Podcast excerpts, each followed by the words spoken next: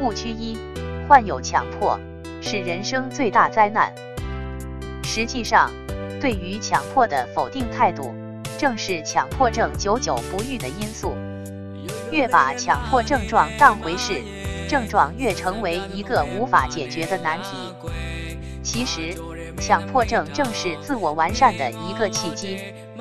不要把自己所有的失败都怪罪在强迫症头上。误区二：只有驱除强迫症状，才能拥有美好生活。大错特错了。患者如果把注意放在驱除症状上，那症状是会被强化及放大的。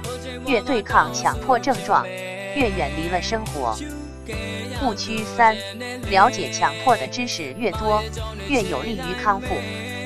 很多强迫症患者希望通过学习各种知识来克服强迫症，这如同一个患了胃病的人仅知道胃病的原因是不够的一样。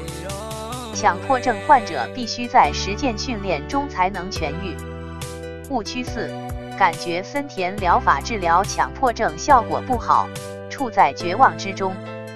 强迫症是症状与注意力的相互交织，形成精神交互作用。必须提升自身能量，才能打破这种恶性循环，否则无法顺其自然。森田所说的是一种生活观，是一种无为而治的放弃疗法，很多患者无法掌握其精髓。在专业的强迫症治疗师那里，森田疗法也只不过是其中方法之一，还有行为疗法、内观疗法、情绪释放法。帮助患者更好的生活实践，为所当为。误区五就是那次偶然事件，让我深陷强迫的痛苦无法自拔。